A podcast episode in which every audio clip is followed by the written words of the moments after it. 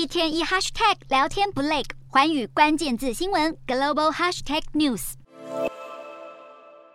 俄罗斯远东港口油轮纷纷出没，西方阵营对俄油实施的价格上限五号上路。克里姆林宫已经先放话，不惜减产也不会遵从价格上限，强调这项措施更不会影响俄罗斯在乌克兰的军事行动。在欧盟排除反对意见之后，七大工业国集团 G7 成员国与澳洲也同意对俄罗斯的海运原油实施价格上限，使得 G7 和欧盟的油轮、保险公司和信贷机构得以将俄油运到第三方国家，只要采购价格低于每桶六十美元。不过，俄罗斯乌拉尔原油价格目前每桶约六十七美元，已经引发抨击，杀伤力太弱。不过，印度从十月起，俄油进口量就创下了历史新高。如果以每天的桶数来计算，俄罗斯已经成为印度最大的石油供应国。而印度外长苏杰生五号更再度重申，印度将会优先考量自身的能源需求，继续向俄罗斯购买低价石油。另一方面，路透报道，五号土耳其的水域出现了原油油轮大塞车，理由是安卡拉当局要求保险公司出具新的证明，来承诺航经土耳其海峡的船只都拥有完整的理赔保障。被视为是俄油价格上限政策可能扰乱全球油市的第一个迹象。